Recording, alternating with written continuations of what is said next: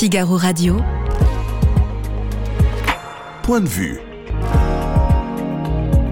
Alban Barthélémy. Euh, Bonjour à tous, soyez les bienvenus dans les studios du Figaro. Au sommaire aujourd'hui, réforme des retraites. Et cette question, que pèsent encore les syndicats dans la mobilisation? Ils sont unis, mais jusqu'à quand Euh, Stéphane Siro sera notre invité pour en parler dans un instant. Euh, international, ensuite, euh, que veut la Chine? Nous y reviendrons après l'épisode du ballon espion abattu par les Américains. Emmanuel Véron est spécialiste de la Chine contemporaine. Il nous donnera son point de vue. Enfin, des managers tyranniques, des salariés épuisés. Peut-être que cette situation vous parle. La journaliste Violaine Descourrières est l'auteur d'un livre décapant sur le monde du travail en France. Elle sera notre invitée également. Sur tous ces thèmes, enfin, donnez-nous bien sûr votre point de vue, c'est le principe de l'émission. Je vous lis et je relaye en direct comme chaque soir vos avis et vos commentaires. Vous avez le menu? C'est parti pour point de vue.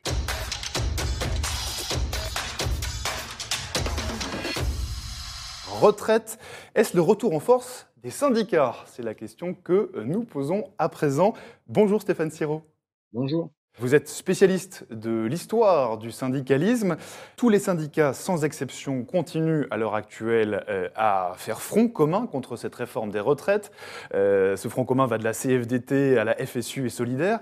Euh, Cette unité, est-ce qu'on peut dire qu'elle est exceptionnelle? Elle est rare. Elle est très rare, ne serait-ce que pour une raison très simple, hein, c'est qu'il y a aujourd'hui un clivage assez net entre le syndicalisme de partenariat social, hein, celui que porte Laurent Berger, euh, la CFDT, et celui qui, en tout cas au niveau national, euh, se veut davantage axé sur le rapport de force, à savoir le syndicalisme CGT. C'est une unité de façade un- ou bien est-ce qu'il y a vraiment euh, là un front commun sur le fond, d'après vous Il y a un front commun sûr, en tout cas au moins euh, une question qui est celle euh, de la mesure d'âge. hein. Les 64 ans, c'est vraiment ça qui, euh, qui, qui fait le ciment euh, de cette unité syndicale. Après, bien évidemment, euh, si on gratte euh, ce qu'on pourrait appeler ce, vernis des 64 ans, si j'ose dire, euh, là pour le coup, euh, il y a beaucoup moins d'unité syndicale et même euh, il y a plutôt euh, euh, distorsion entre les positions des organisations. Si on prend euh, schématiquement euh, les positions euh, les plus euh, euh, les plus tranchées. On a d'un côté une CGT qui euh, revendique un retour aux 60 ans avec 37 annuités et demie de cotisation, de l'autre une CFDT qui, euh, elle, souhaite euh, plutôt le maintien des 62 ans, mais n'est pas hostile à l'accélération euh, du calendrier euh, des, trimestres nécessaires pour euh, obtenir une retraite à taux plein, et qui par ailleurs était tout à fait pre- preneuse de la retraite par points hein, qu'avait proposé en 2019 euh, Emmanuel Macron. Donc les organisations syndicales sur la question des retraites ne sont unies au fond que sur cette question de la mesure d'âge. hein. Sur le reste, elles ont euh, des positions qui sont euh, très différentes les unes des autres. De façon générale, euh, euh, Stéphane Siro, quels sont les, les grands clivages aujourd'hui entre les syndicats? Qu'est-ce qui les divise au fond? Alors je dirais que ce qui les divise, euh, c'est euh, les pratiques. hein. c'est les pratiques, euh, mais en même temps, je dirais que ça dépend aussi de quelle, euh, dans quelle perspective on se place. hein. Si on se place au niveau des entreprises, ce que l'on constate, c'est qu'en réalité, il n'y a pas une si énorme différence que cela entre les organisations syndicales. Je prends un exemple, euh, la CFDT qui est réputée, euh, euh, on va dire, plus conciliante ou plus constructive, diraient d'autres, dans le cadre des relations sociales, signe environ 95% des, des accords qu'elle négocie dans les entreprises. La CGT, de son côté, en signe quelque chose comme 90%. Donc on voit bien quand on prend l'échelle de l'entreprise qu'il n'y a pas forcément un, un fossé aussi énorme que cela. En revanche, euh, quand il s'agit de regarder ce qui se passe au plan euh, national, là pour le coup, on a des, des clivages qui sont plus, plus marqués. Et d'ailleurs, euh, comme vous le disiez au départ, euh, et comme je le confirmais, les moments d'unité syndicale face à des mesures prises euh, par des politiques publiques sont très rares. La dernière remonte à 2010, mais pour le reste, on a traversé depuis plus de 20 ans une série de mobilisations sociales qui se sont pour la plupart déroulées dans une situation de désunion. Alors, donc on a bien d'un côté un syndicalisme de partenariat social mené par la CFDT et de l'autre un syndicalisme qui euh, campe sur des pratiques plus conflictuelles, en tout cas lorsqu'il s'agit euh, au moins des, des contestations à l'égard des mesures prises euh, par, euh, par l'État. Sur le Figaro.fr, euh, notre internaute ADLD nous dit euh, les grèves sont sans issue et ne feront pas bouger le gouvernement. Alors ça, Stéphane Siro, c'est intéressant parce que euh, si l'on regarde les grandes, les grandes mobilisations, vous en parliez à l'instant, les grandes mobilisations dans l'histoire récente de France, les grèves générales, au fond, est-ce que ça fonctionne vraiment? Alors, celles qui en tout cas n'ont jamais réussi, si on regarde, on va dire, les 30 dernières années, ce sont celles qui se sont déroulées euh, comme en ce moment, à savoir euh, des journées d'action de 24 heures euh, accompagnées de manifestations. Lorsqu'il y a ces seules modalités d'action, les gouvernements concernés, quels qu'ils soient, sont passés, ont résisté et sont parvenus à faire voter les lois qu'ils voulaient faire voter on peut prendre quelques exemples. Hein. Ce fut le cas euh, en 2010 euh, sur la réforme euh, que voulait Nicolas Sarkozy sur les 62 ans à l'époque. Hein. On, avait on avait eu des modalités d'action qui se rapprochent de celles que l'on voit en ce moment. ça avait été l'échec pour les syndicats. En 2003, on a eu à peu près les mêmes modalités, à savoir, s'agissant des retraites, encore une fois, des manifestations ponctuelles. Le mouvement n'avait pas rencontré de grands succès. Euh, on peut prendre un autre exemple qui n'est pas celui des retraites, mais celui de la loi El Khomri, dite loi travail en 2016, hein, à l'époque de François Hollande. Pareil, on avait eu 14 journées d'action, un record à l'époque, et euh, ce fut l'échec. Donc, à l'inverse. Donc concrètement, il y a très peu d'exemples qui, euh, très peu de mobilisations euh, de ce type qui ont fonctionné. C'est un peu une sorte de, folklore français, est-ce qu'on peut dire ça comme ça? Oui, alors c'est une forme de rituel. C'est un rituel que je dirais tout le monde identifie très bien et dont somme toute les gouvernements en place n'ont pas peur. Ils ne craignent pas ce type de de mobilisation, même si évidemment euh, ça n'est jamais un plaisir pour, euh, pour un gouvernement de constater qu'il y a euh, un ou deux millions de, de ses concitoyens dans, dans, la rue. Mais en tous les cas, ça ne l'amène pas à, fléchir, à infléchir ses, positions. Les seules fois où il les a infléchis, quand on regarde depuis 95, c'est donc déjà 95, à savoir un mouvement qui s'est déroulé avec des journées d'action et des manifestations, mais dans le cadre d'un mouvement plus global avec euh, des arrêts de travail continus avec des grèves reconductibles hein, dans les secteurs clés comme euh, les transports ou l'énergie par exemple, ou même euh, l'éducation. un petit peu aussi à l'hiver 2019-2020, lors de la première tentative par Emmanuel Macron de réforme des retraites, où il avait dû quand même infléchir de manière assez significative son projet initial, parce qu'il y avait eu certes des journées d'action, mais aussi des grèves reconductibles dans les transports, notamment à la SNCF, où avait été battu le record, il y avait eu plus de 50 jours de grève reconductible. Donc là, lorsque le, rapport de force se durcit davantage, le résultat peut être différent. Hein. Et les seuls moments où, en effet, euh, face à des, euh, mobilisations de, salariés, de syndicalistes euh, et de syndicats, pardon, les seules fois où le pouvoir politique a infléchi ses positions, c'est lorsqu'il était confronté à des rapports de force plus, plus frontaux, plus durs. Qu'est-ce que, vous, entendez par des rapports de force plus durs? C'est quand il y a une, ben, une transgression, quand il y a de la violence? Alors pas forcément de la violence, mais en tout cas, euh, parce que globalement, les, organisations syndicales ne sont pas du tout dans cette optique, hein, et au contraire, elles cherchent plutôt à maîtriser, on le voit bien euh, en ce moment d'ailleurs, hein, toute forme de, violence, parce qu'elles savent que de toute manière, euh, ça nuit énormément à leur image, et on voit bien qu'elles sont très attachées au regard de l'opinion publique, hein, donc elles n'ont aucun intérêt à s'orienter vers des pratiques violentes. Mais quand je pense à des rapports de force plus, plus frontaux, plus directs, ce sont précisément des, grèves reconductibles dans les secteurs clés. Hein, ce qui a été envisagé d'ailleurs hein, dans le cadre du mouvement actuel par certaines fédérations de la CGT, euh, par exemple dans, les industries chimiques avec euh, euh, Total et notamment hein, la question des raffineries. ça a été envisagé aussi dans les transports et dans le secteur de l'énergie. Ça ne s'est pas vraiment réalisé. Pour le moment, il n'y a pas encore de dynamique qui mène vers ce type de, de mouvement.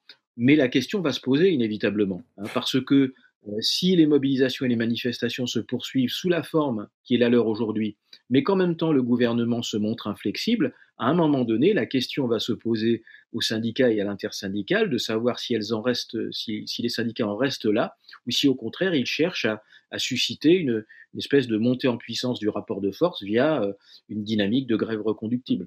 Euh, Stéphane Siro, on, disait euh, ces dernières années, ces derniers mois, on disait les, syndicats dépassés, notamment après la crise des Gilets jaunes. Est-ce que cette mobilisation contre la réforme des retraites, contre les réformes des retraites, est-ce que cette mobilisation, elle prouve le contraire? Elle prouve un retour en force des syndicats? Alors, d'abord, ce, sujet-là, c'est un sujet qui est récurrent. Hein. Vous le disiez, après les Gilets jaunes, on a beaucoup entendu que les syndicats étaient dépassés, que c'était fini. C'est pas nouveau, c'est un peu une ritournelle c'est ça? Oui, puis on s'était aperçu après, finalement, le 5 décembre 2019, hein, lors de la première manifestation contre la, euh, réforme euh, du système de retraite que voulait euh, Emmanuel Macron à l'époque, il y avait eu quelque chose, selon les chiffres officiels, comme 850 000 manifestants. Donc on s'était étonné que finalement, bon, les syndicats arrivent à rassembler. on disait encore il y a peu, notamment quand il y avait eu, au moment des fêtes, hein, le mouvement des, des, contrôleurs de la SNCF qui s'était déroulé, déclenché en dehors du cadre syndical. On avait entendu beaucoup là aussi de commentaires sur des syndicats euh, qui ne seraient plus efficaces ou qui ne seraient plus utiles. Et puis on voit bien qu'ils arrivent encore à, mettre beaucoup de monde dans la rue. Alors, euh, en, même temps, Stéphane Siro, ces mouvements qui se créent en dehors des syndicats, c'est une tendance de fond tout de même ces dernières années. Oui, alors c'est vrai qu'il y a eu une résurgence. Je dis résurgence parce que ça a déjà existé à certaines périodes. Hein. Je pense par exemple entre 86 et 92, vous aviez eu énormément de ce qu'on appelait euh, à l'époque des coordinations. Alors on appelle ça aujourd'hui plutôt des collectifs. Donc ça a déjà existé. Aujourd'hui, c'est vrai qu'on est dans une phase où euh, il y a une résurgence de ces pratiques, mais je dirais qu'elle est permise aussi et facilitée par un outil qui n'existait pas dans la période 86-92, qui est euh, les réseaux sociaux. Hein. Et on voit bien l'efficacité euh, de ces réseaux sociaux qui permettent à ceux qui le veulent de s'auto-organiser. Et de ce point de vue-là, je pense que les Gilets jaunes, d'ailleurs, ont fait une démonstration qui a fait école. Hein. chacun a pu s'apercevoir qu'il était possible euh, de s'organiser, de s'auto-organiser, y compris en dehors des organisations syndicales. Après, sur la question des les syndicats ne sont pas dépassés quelque part par cette euh, logique-là, d'après vous, de ce que vous pouvez observer? Ils sont bousculés, bien évidemment. Ils sont bousculés, ça c'est une, c'est une évidence. D'ailleurs, ils ont tout intérêt eux-mêmes à se saisir des réseaux sociaux parce qu'on voit bien que ce sont des, des comment dire, des espaces euh, autour desquels euh, se construisent justement les, euh, les revendications aujourd'hui d'une partie des, des, salariés français. Donc ils ont tout à fait intérêt à s'en emparer. Ils sont en difficulté, effectivement, y compris en termes de taux de syndicalisation. Hein. Les derniers chiffres du ministère du Travail donnent autour de 10% de taux de syndicalisation, ce qui finalement donne un chiffre euh, qui ressemble à celui euh, qui était du, le chiffre du début du XXe siècle. Donc c'est vrai qu'ils ont des difficultés. Il y a beaucoup de déserts syndicaux hein, dans les petites et, moyennes entreprises. Donc en effet, ils sont pas, euh, ils sont pas au mieux. Et en même temps, ils, sont toujours là. Et une, une, toute dernière question, Stéphane Siro, en, quelques mots, face à cette mobilisation. Le gouvernement actuellement essaie de faire adopter au plus vite sa réforme des retraites. Est-ce que pour vous, c'est une bonne stratégie? Oui, bien sûr. Euh, c'est euh, la stratégie que raisonnablement euh, un pouvoir politique qui veut faire passer une réforme se doit d'utiliser. Pour une raison simple, hein, c'est que, à l'observation sans doute aussi des, précédents récents, le gouvernement table sur le légalisme des organisations syndicales parce que, qu'on le veuille ou non, la plupart et même toutes les organisations syndicales sont légalistes et Certaines d'entre elles le sont plus que d'autres, et on entend par exemple euh, depuis quelques jours Laurent Berger, lorsqu'il est interrogé, dire qu'une fois la loi votée, il ne sera plus possible de continuer la mobilisation. Donc euh, il est bien évident que, euh, au regard de ce type d'attitude ou de discours, le gouvernement a tout intérêt à aller le plus vite possible. Hein. Ça, c'est, ça me semble être une, une évidence de bonne politique au fond. Eh bien, merci beaucoup Stéphane Siro. Merci pour votre éclairage euh, ce soir. Je rappelle que vous êtes spécialiste de l'histoire du syndicalisme. Merci d'être venu ce soir nous partager votre point de vue. Figaro Radio. Point de vue. Alban Barthélémy. C'était un engin scientifique, dit euh, Pékin. Les Américains, quant à eux, parlent de ballons d'espionnage. Que veut la Chine? C'est la question que nous posons à présent. Bonjour Emmanuel Véron. Bonjour. Vous êtes euh, spécialiste de la Chine contemporaine. Alors, essayons de reprendre les faits. Euh, jeudi dernier, euh, les États-Unis ont indiqué avoir découvert un ballon espion chinois, un ballon volant à haute altitude au-dessus du territoire américain. Samedi, ce ballon a été abattu. Est-ce que l'on sait à l'heure actuelle ce que contenait ce ballon? Alors, à ce stade, on n'est pas encore vraiment sur le niveau de détail abouti de ce que contenait ce ballon sonde stratosphérique, en plus de la voile, etc., qui a été abattue par le F-22 euh, samedi après-midi euh, au large des côtes de la Caroline. Ce que l'on sait, c'est qu'il y avait des panneaux solaires pour l'autonomie énergétique et puis qu'il y avait un certain nombre de dispositifs centraux qui sont a priori bourrés de capteurs, de sondeurs, de senseurs, etc. Mais dans le détail, on n'a pas encore véritablement le degré technique et des technologies des différents composants. Mais donc parler de ballon espion, euh, ce n'est pas exagéré à ce stade. Ça, c'est la formulation américaine. Côté euh, chinois, on parle de ballon météo. En fait, on est... C'est crédible ça, un ballon météo? Et fondamentalement, ce type de dispositif qui investit cette haute couche de l'atmosphère, la, la stratosphère, entre 17-20 km jusqu'à 80, qui est animé par une sorte de flou juridique, d'où les hésitations d'ailleurs dans un premier temps des États-Unis pour l'abattre, une fois que le grand public l'a su, eh, eh euh, cette nouvelle couche est investie par les puissances, des, des acteurs de l'industrie euh, de l'armement et de technologie américains, mais aussi chinois. Et on voit qu'il y a dans cette aventure une rivalité nouvelle pour le renseignement, pour les affaires stratégiques, dans cette couche-là de l'atmosphère. Hmm. Alors quand même, je, reprends ma, question, Emmanuel Véron. Euh, le régime chinois parle de son côté d'un engin scientifique appartenant à une firme privée. Euh, est-ce que ça, c'est une explication plausible? Et oui, donc c'est ce qu'on évoquait, c'est-à-dire que ces dispositifs, ces senseurs, ces sondeurs, font de la météo, mais pas que. Ils échangent avec des satellites dans la couche exo-extra-atmosphérique, c'est-à-dire au-dessus, mais aussi avec des avions militaires dans la couche qui est en dessous, avec des avions type militaire, etc., mais aussi sur Terre. Donc on a un dispositif qui est complémentaire dans le renseignement avec les satellites, les avions militaires en dessous et à terre. Donc c'est un peu un, engin hybride en fait. C'est une sorte d'engin hybride, ce qui est facile pour les Chinois de dire oui, nous avons un dispositif météo, on est sur du dual, civilo-militaire, mais avec bien évidemment, vu la trajectoire, des visées stratégiques et militaires sur les États-Unis. Alors ce ballon, il a été abattu. Ceci dit, il y a plusieurs ballons en réalité.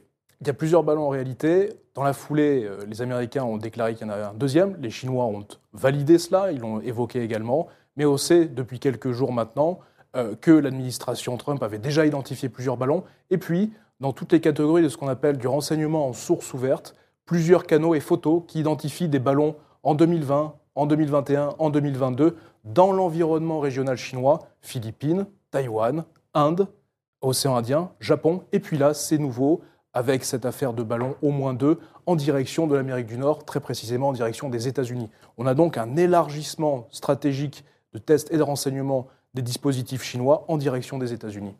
Alors sur le Figaro.fr, euh, Tixeridia qui nous dit euh, que euh, si ça se trouve, on va bientôt apprendre que le ballon appartenait aux États-Unis et pas à la Chine. Euh, alors sans aller jusque-là, ça c'est l'avis de notre internaute, sans aller jusque-là, c'est vrai que les Américains ont mis plusieurs jours à parler de ce ballon, à parler de cette découverte. pourquoi est-ce qu'ils ont mis autant de temps à, en parler publiquement? Il y a un enjeu de communication ici? Il y a clairement un enjeu de communication sur la maîtrise à la fois du tempo politique, de l'image et du renseignement lui-même. C'est-à-dire que les Chinois ont laissé euh, dériver, si je puis dire, ce ballon, ils ont perdu le contrôle. C'était un test en direction de la puissance américaine, en plus d'un test des technologies et de renseignement. L'affaire leur a échappé, si je puis dire. Ils ont égaré leur ballon. On en est certain que c'est un test, ça, d'ailleurs, à ce stade Sur le matériel, sur la test américain, a priori, les heures avancent et on a un certain nombre de faisceaux qui font que ça permet de recouper l'histoire que c'est un test. Un test stratégique, un test de matériel. Un test raté, visiblement. Et c'est un test raté, ils se sont fait prendre la main dans le sac, ce qui renvoie à la démarche américaine de reprendre le dessus dans la communication et dans la maîtrise de l'image du sujet de cette séquence. Très rapidement, les Américains ont détecté le dispositif. On ne peut pas penser que les Américains n'aient pas la capacité de détecter rapidement ce type de dispositif, y compris dans cette, couche, haute euh, de l'atmosphère. La question était de savoir, ils auraient pu euh, ou pas rapidement euh, l'abattre, le, le neutraliser. Il y a eu un choix dans la chaîne de commandement américaine entre l'administration, les militaires, le renseignement, pour déterminer le tempo et la date précise et le lieu de euh, la destruction de ce dispositif. Mm. Alors dans une certaine mesure, euh, Emmanuel Véron, euh, cet incident, ce, test raté, ça tombe plutôt mal pour les Chinois. Anthony Blinken, le, secrétaire d'État américain, devait se rendre en Chine, justement, ces jours-ci. Il a annulé sa venue. Est-ce que ça pourrait porter à conséquence d'un point de vue diplomatique? Alors, est-ce que ça tombe mal? Et est-ce que l'exercice chinois et le test chinois n'étaient pas aussi corrélés à cet agenda-là? Probablement, probablement. Anecdote d'ailleurs, euh, dimanche 5 février, euh, fin de euh, la période du Nouvel An chinois qui était la fête des lanternes. Donc on a un croisement des agendas dans la rivalité sino-américaine et probablement que ce ballon-là était pour perturber cet agenda précisément qui avait été établi après la rencontre de Biden et de Xi Jinping au G20 à Bali début novembre 2022, pour essayer de réchauffer les relations, pour essayer d'avancer sur un certain nombre de pommes de discorde entre la relation américaine et chinoise. On voit bien qu'il y a une mise à distance de ces améliorations pour un temps au moins court, voire moyen. C'est-à-dire qu'on a une annulation de la visite de Blinken à Pékin et qui, a priori, ne sera pas reprogrammé avant plusieurs mois. Ce que, ce que vous êtes en train de nous dire, Emmanuel Véron, c'est que les Chinois pourraient avoir largué ce ballon intentionnellement pour refroidir les tensions, pour refroidir pardon, la relation entre la Chine et les États-Unis Absolument. Parce que, si vous voulez, il y avait tout un intérêt pour le dispositif stratégique et diplomatique de Pékin à laisser tarder d'éventuels sujets de discussion euh, qui ont trait dans la relation sino-américaine. Question de Taïwan, la question nucléaire et dénucléarisation en péninsule coréenne, question de mer de Chine méridionale, question commerciale, question de propriété intellectuelle, cyber, etc., etc. Mais aussi avec, si vous voulez, une triangulation, le sujet Ukraine et la Russie. Mm. Euh, on a un petit peu l'impression, euh, Emmanuel Véron, euh, alors vous connaissez bien la Chine, vous êtes spécialiste, de la Chine contemporaine, on a l'impression que la Chine change en permanence son fusil d'épaule. il y a quelques mois encore, elle était dans une stratégie zéro Covid, d'isolement total, personne ne pouvait rentrer sur le territoire, chinois. actuellement, on a l'impression d'une stratégie offensive à tout va. Est-ce qu'effectivement, vous confirmez ce changement de pied? De la part euh, de la puissance chinoise C'est une fluctuation, mais qui a trait, euh, si on regarde dans le temps long, l'exercice du pouvoir chinois, qui n'est pas complètement nouvelle. C'est-à-dire qu'on peut avoir tout et son contraire qui est dit dans un temps très ramassé. On l'a dans la longue histoire sur la réinterprétation de l'histoire elle-même, d'une dynastie qui écrit l'histoire de la dynastie précédente, passée, etc. Bon, ici, on a exactement ce même sujet par rapport à la décision politique, fin novembre, début décembre, pour un tas de facteurs politiques, économiques, sociaux, de grogne, de saturation, mais aussi économique principalement, puis bien évidemment dans un théâtre euh, international qui est très dégradé, de dire on réouvre et on va essayer de reséduire des capacités d'investissement et d'attractivité de la Chine. On voit bien que ça ne marche pas. Probablement que la question du ballon et des ballons sondes est aussi articulée à cela. Oui, euh, d'ailleurs cette stratégie zéro Covid euh, qui maintenant a été en partie abandonnée, est-ce qu'elle a vraiment abîmé la Chine? Est-ce qu'elle a vraiment abîmé la croissance chinoise? La politique zéro Covid sur pratiquement trois ans, avec des confinements extrêmement durs, stricts, par localité, par province, etc., euh, a clairement accéléré, euh, si vous voulez, un tassement de la croissance chinoise et des difficultés très fortes de productivité, de faiblesse de productivité, donc de croissance économique de la Chine. Pour autant, pour autant, on n'a jamais eu autant euh, d'exports en direction des États-Unis depuis la Chine tout au long de l'année 2022. Donc on voit bien que le sujet économique est bien là affaiblissement de l'économie chinoise, mais le sujet des exports continue, des exportations continues, pour encore combien de temps, et qui montre la grande interdépendance des économies avancées, en particulier les marchés consolidés, nord-américains, européens, avec euh, la Chine. Oui, est-ce qu'on peut parler, selon vous, vraiment d'une guerre froide aujourd'hui entre la Chine et les États-Unis? C'est l'expression qu'on a beaucoup entendue euh, avec euh, cet événement, avec ce ballon espion. Et en même temps, c'est ce que vous nous dites, il y a une grande interdépendance entre les deux. Alors c'est bien pour ça, clairement et concrètement qu'on ne peut pas parler de guerre froide. Il est assez euh, commode de faire un parallélisme d'histoire et une, convergence dans les dimensions stratégiques entre la guerre froide, euh, pôle soviétique, pôle américain, etc. Avec les années 60, ce fameux téléphone 50, 60, etc. Effectivement, comme vous le précisez, le degré d'interdépendance commerciale, technico-commerciale, des innovations, de la technique, etc., et économique d'une manière globale, fait qu'on n'est pas du tout dans ce contexte-là et qui a priori fait qu'on, pour l'instant, on n'est pas dans un degré de haute intensité, c'est-à-dire de la guerre, qui permet de tenir les choses en plus de la diplomatie et en plus des, téléphones que vous évoquez qui existent encore aujourd'hui. Donc on se parle aujourd'hui euh, entre diplomates chinois et diplomates américains? On se parle bien sûr qu'on se parle dans un certain nombre de secteurs, un certain nombre de canaux, un certain nombre de, de, cercles. Il y a une tension quand même. Mais les tensions sont bien là, les tensions sont extrêmement vives, surtout depuis, on va dire, 48 ou 72 heures maintenant, peut-être un peu plus, et elles vont a priori durer et s'exprimer sur un certain nombre de théâtres, un certain nombre de sujets. Mm. Euh, la Chine aujourd'hui, comment est-ce qu'elle se positionne réellement vis-à-vis de la Russie? Euh, là aussi, il y a une forme d'ambiguïté. Elle ne condamne pas vraiment l'invasion en Ukraine. Euh, mais elle ne soutient pas vraiment non plus Vladimir Poutine C'est un peu euh, entre les deux C'est à l'image de sa diplomatie, c'est à l'image de son dessin de politique étrangère. Dans la logique relationnelle entre Moscou et Pékin, vous avez ce que l'on appelle dans la diplomatie, l'appareil diplomatique euh, chinois, le plus haut degré de partenariat stratégique. C'est-à-dire qu'on a des degrés aujourd'hui, et on le voit, à ce que j'appellerais moi des connivences, de la collusion entre les régimes, entre les armées, entre leurs services de renseignement, éventuellement en termes banquiers, financiers et économiques.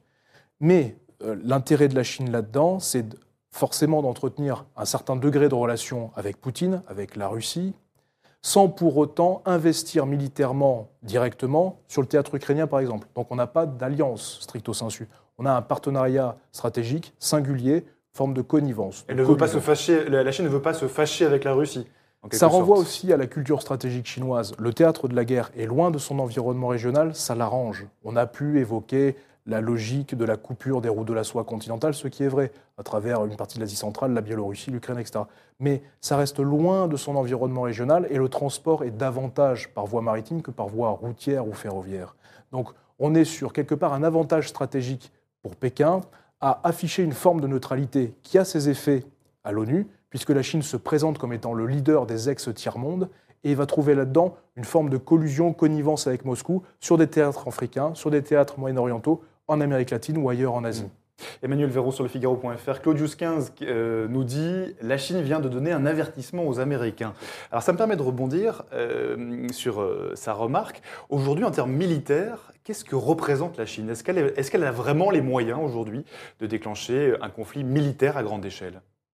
Oui, elle a les moyens, elle a les moyens capacitaires, si je puis dire, puisqu'elle a largement investi sur la modernisation de ses différentes composantes militaires, de son modèle d'armée, sur les 30, voire 40 dernières années, ce qui est complètement congruent de l'internationalisation, de la globalisation de la Chine. C'est-à-dire montée en capacité, industrialisation, urbanisation et accumulation de, richesses. Massivement investi sur ces différentes composantes militaires, en particulier la marine, mais aussi l'artillerie, le nucléaire, le satellitaire, le spatial, euh, est ce qui donne, si vous voulez, un changement de doctrine, de politique de défense et donc d'ambition dans la région?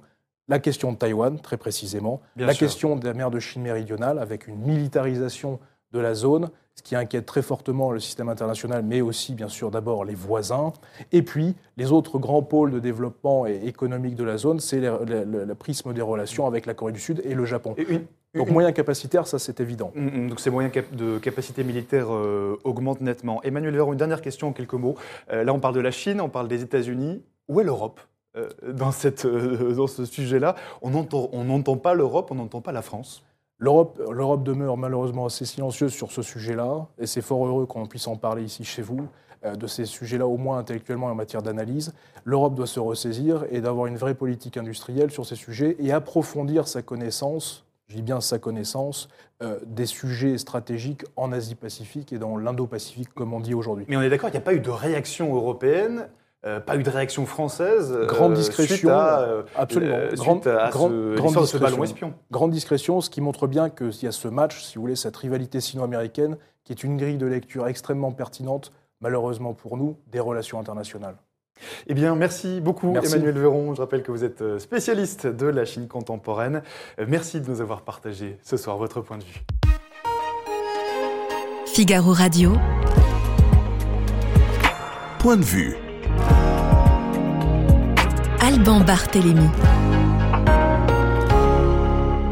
Des managers tyranniques, des salariés épuisés. Euh, ce genre de situation vous parle peut-être, vous l'avez peut-être euh, déjà vécu.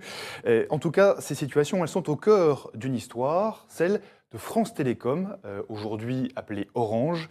Une affaire à propos de laquelle la justice n'a pas encore dit son dernier mot. Bonjour Violaine Descourrières. Bonjour Alban Barthélémy. Euh, vous êtes euh, journaliste à l'hebdomadaire Marianne et auteur euh, de ce livre. Ça s'appelle Le management totalitaire, une enquête inédite sur ce que vivent beaucoup de salariés, alors pas tous, hein, mais beaucoup en tout cas, et c'est publié chez Albin Michel. C'est une enquête sur le monde du travail salarié en France, je le disais, une enquête qui démarre d'ailleurs par votre propre expérience personnelle. Oui, exactement. Alors c'est la genèse de cet ouvrage, c'est que avant d'être journaliste, donc moi j'étais salariée dans une agence de communication et euh, j'étais assez enthousiaste. Je sortais d'une école euh, du style de commerce et euh, je, tout se passait très bien. Il y avait beaucoup d'événements et puis j'ai eu mon premier enfant. Et à la sortie de mon congé maternité, j'ai été cueillie par le DRH qui m'a sommé d'accepter une rupture conventionnelle sous peine d'être licenciée. Donc ça déjà, cet épisode m'a sidérée. Mais surtout, ce que j'ai vu autour de moi, c'est beaucoup de personnes euh, qui euh, avaient débuté aussi dans leur entreprise et puis qui sont retrouvées sous médicaments, qui ont fait des burn-out, ou qui ont eu euh, des harcèlements, ou alors qui se sont reconvertis. Je me suis dit, il y a un problème.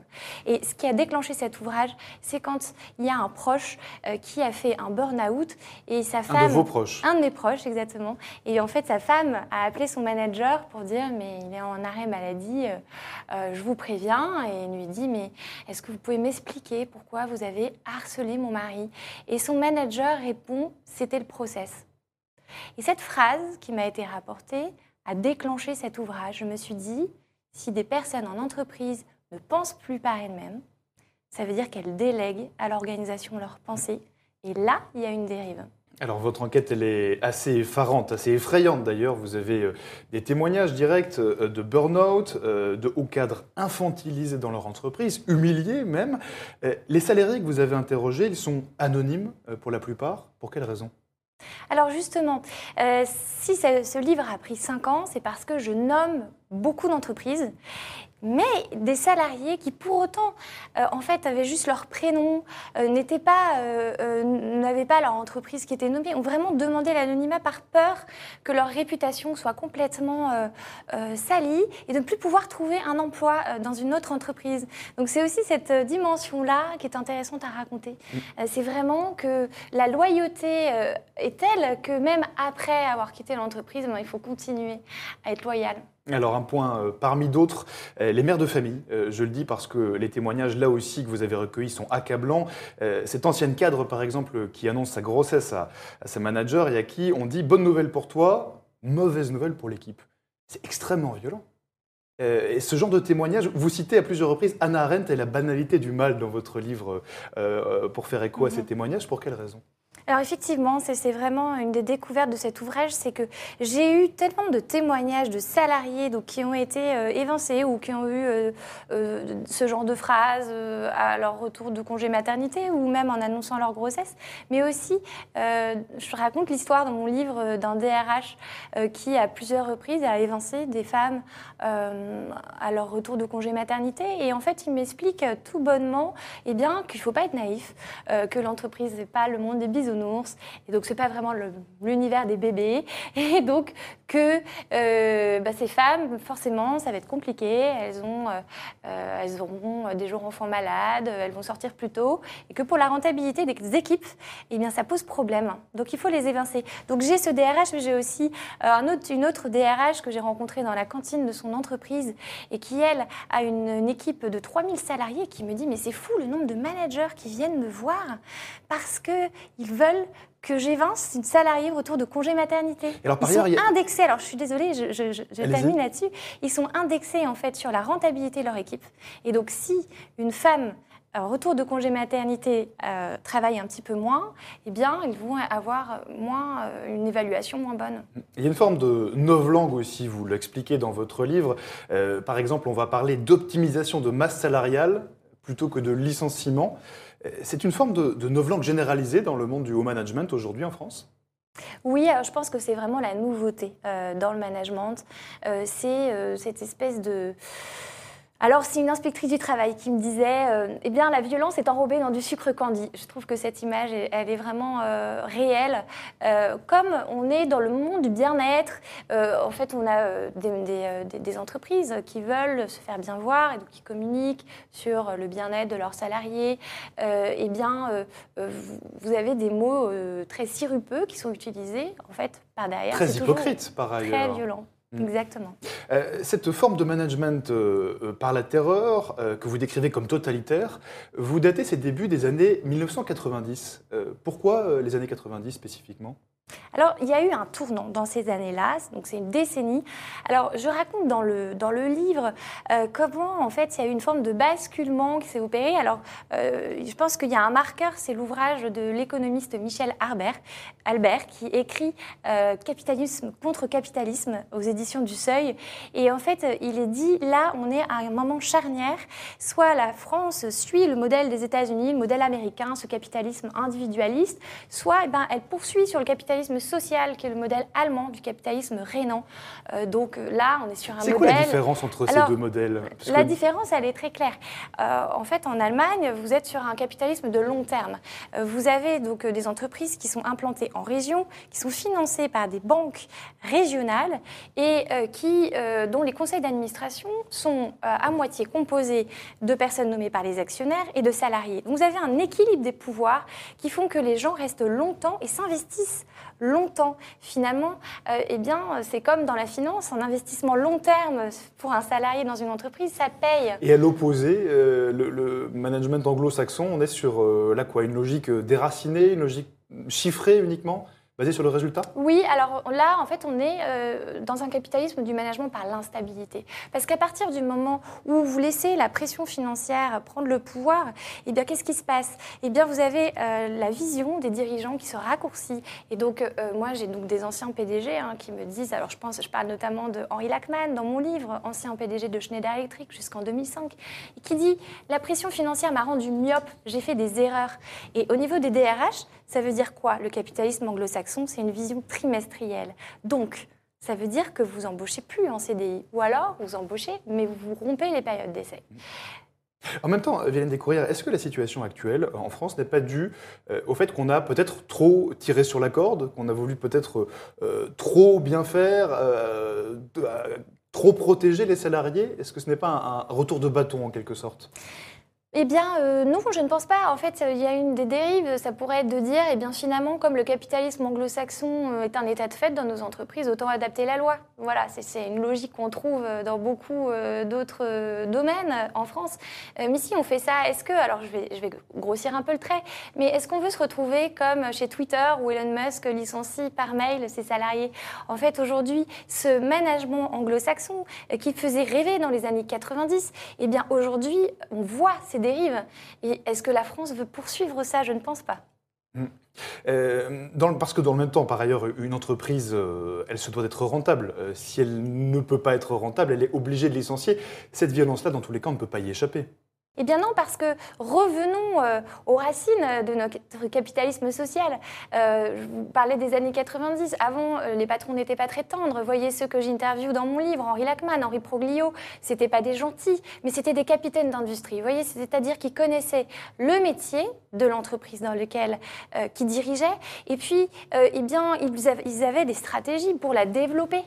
donc évidemment que vous licenciez des personnes, sauf que comme le disait un membre du Comex dans une société industrielle. Avant, on licenciait quand on avait tout essayé. Aujourd'hui, on licencie à, la revue, à chaque revue de performance. Vous voyez Donc, il n'y a pas cette, euh, cette dimension-là. Et le problème, c'est qu'en fait, aujourd'hui, il y a ce fameux phénomène euh, de grande démission. Euh, donc, en fait, eh bien, les entreprises commencent à souffrir de, cette défection-là. Vous voyez quelle est aujourd'hui, Hélène Descourrières, la, la part du wokisme dans ce management totalitaire? Oui, alors euh, j'ai eu, euh, après la publication de mon livre, un SMS d'un des grands patrons euh, que j'ai interviewé, mais de façon anonyme dans mon livre. Il m'écrit plus que jamais, il y a une dérive totalitaire et il me parle du wokisme. parce que vous avez donc dans, dans, dans ces, entreprises dont je, dont je, parle, donc des fonds d'investissement anglo-saxons. vous les nommez, hein, toutes ces entreprises par ailleurs, vous, vous dites que, que vous les contactez, qu'elles ne veulent pas répondre la plupart du temps. Euh, pardon, je vous laisse continuer. Oui, euh, mais donc vous avez donc des fonds d'investissement anglo-saxons qui, imposent euh, des, rentabilités court terme, mais aussi qui ont des visions politiques. Pourquoi? Parce que sur les marchés financiers, le critère extra-financier, c'est-à-dire tous les critères qui montrent que l'entreprise s'occupe de l'environnement, s'occupe du bien-être de ses salariés-là, eh bien, ces critères-là, euh, ils, garantissent euh, une bonne euh, santé de l'action en bourse. Et donc, vous avez des fonds d'investissement qui vont imposer des valeurs de wokisme, de genre. Et donc, eh bien, à la fin, ça veut dire que le DRH va demander aux salariés bah, de faire des formations sur le genre. Et donc, j'ai notamment euh, l'anecdote euh, d'un DRH euh, bah, dans son entreprise. Tous les salariés donc, qui ont un portable professionnel ont le logo LGBT qui s'affiche au moment de la Gay Pride. Et un des salariés bah, n'a pas voulu, donc il a essayé de changer son écran, mais son manager l'a vu et l'a retoqué. Mm. Donc ça veut dire que ça pose quand même un petit problème. C'est quand même le problème de la liberté de penser en entreprise. Donc on revient à ce fameux sujet, ça veut dire que le salarié doit aussi intégrer la politique de son entreprise. Euh, Emmanuel euh, pardon, Violaine Descourrières, vous pointez dans votre livre aussi, et c'est ce que vous disiez à l'instant, la responsabilité des ressources humaines. Euh, quelle est leur responsabilité dans tout ça? Oui, alors vous parliez de France Télécom tout à l'heure. Donc moi, j'ai interviewé euh, le DRH, donc directeur des ressources humaines, qui a pris le relais après la crise des suicides chez France Télécom. Et il me disait, je crois avoir compris une des racines de la crise. Une des racines, c'est que chez France Télécom, le DRH a été en position d'exécutant. C'est-à-dire qu'en fait, il a appliqué les ordres de la direction financière. Et donc, un des garde-fous indispensables et qui est, en fait, dans les entreprises allemandes, c'est que le DRH doit être sur la même position que le directeur financier. Il doit dire au directeur financier, non, là, euh, euh, on ne va pas évincer ces salariés-là parce qu'on en a besoin et parce qu'il faut rester sur une stratégie de long terme. Et je vous donne un exemple. Euh, L'entreprise, par exemple, la Belle-Illoise, qui est implantée en région, vient de communiquer sur ses soucis financiers et économiques et a dit, mais en fait, nous, on va pas rogner nos marges, on va rogner nos marges, pardon, mais on va pas licencier nos salariés. Donc c'est une logique qui peut exister. Euh, La conséquence de tout ça, euh, Violaine Descourrières, de, de ce que vous décrivez dans votre livre, de, de ce management très brutal euh, qui accourt aujourd'hui en France, surtout chez les salariés, chez, chez- chez les cadres, euh, c'est que beaucoup euh, de jeunes, notamment, quittent, ce marché de- quittent le marché de l'emploi, en tout cas le marché de l'emploi classique, euh, qu'ils créent des, des auto-entreprises, enfin des, des petites entreprises, ils deviennent auto-entrepreneurs parfois. Ce mouvement-là, est-ce qu'il est vraiment massif? Est-ce qu'il est chiffré? Alors, n'est pas chiffré. En revanche, en revanche il y a euh, une statistique, moi, qui m'interpelle. C'est euh, de la direction de l'animation de la recherche des, statistiques, DARES, euh, qui écrivait en 2021 que les salariés qui ne voient plus de sens dans leur travail sont ceux qui ont vécu au moins un changement ces 12 derniers mois. Or, ce management à l'anglo-saxonne, dont je dénonce les dérives dans ce livre, c'est un management par l'instabilité. Donc, tous ces jeunes qui sont en fait dans des situations d'instabilité, ils ont une perte de sens et donc ils partent. Ça, c'est la première chose. C'est le premier phénomène. Mais je pense qu'il y a un autre phénomène qui arrive, c'est les plus jeunes encore. C'est ceux qui arrivent sur le marché du travail et qui n'ont pas vu ce basculement sur ces 30 dernières années et qui ont intégré cette culture de l'instabilité. Et donc là, j'ai été contactée sur LinkedIn par beaucoup de gens, en fait, après ce, livre, qui me disent, mais c'est ce que je vis. Et j'ai aussi des gens qui me disent, mais oui, nous, moi, en fait, j'ai un problème avec mes jeunes salariés. C'est qu'ils arrivent, ils repartent, et en fait, est-ce qu'on va arriver à l'ère du patron jetable après l'ère du salarié jetable? C'est une question, parce que c'est un phénomène qui commence à être très préoccupant aussi dans nos entreprises. Mm. Euh, Gélène Descourrières, euh, parlons un petit peu de solutions. Vous en esquivez quelques-unes à la fin de votre livre. Vous dites qu'il faut revenir à, un capitalisme européen de long terme. Alors qu'est-ce que vous voulez dire par là? Oui, alors j'ai été assez marquée par ma conversation avec Jean-Dominique Sénard, euh, PDG de Renault, euh, qui est vice-président de l'Institut Montaigne, et donc qui était extrêmement préoccupé euh, par une forme de populisme, c'est le mot qu'il emploie, qui est une réaction au capitalisme anglo-saxon. Donc lui préconise que les PDG se rassemblent avec des PDG allemands pour redéfinir un cadre sur le plan comptable. Alors c'est très technique, je crois que c'est euh, au niveau vraiment euh, de, de- de- des marchés financiers. Donc il y a quelque chose que euh, ces PDG, ces anciens PDG pourraient faire. Pourquoi pas des états généraux du travail sur le plan politique Et ensuite, au niveau des DRH, il y a cette question, comme je vous disais, de que le DRH ne soit plus un exécutant, mais qu'il soit sur le même niveau que la direction financière.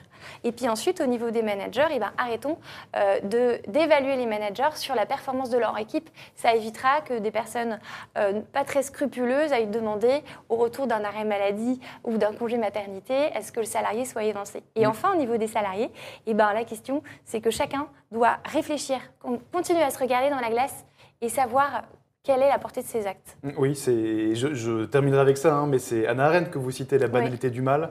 Ça, c'est. Je sais que c'est une philosophe qui est importante pour vous par ailleurs.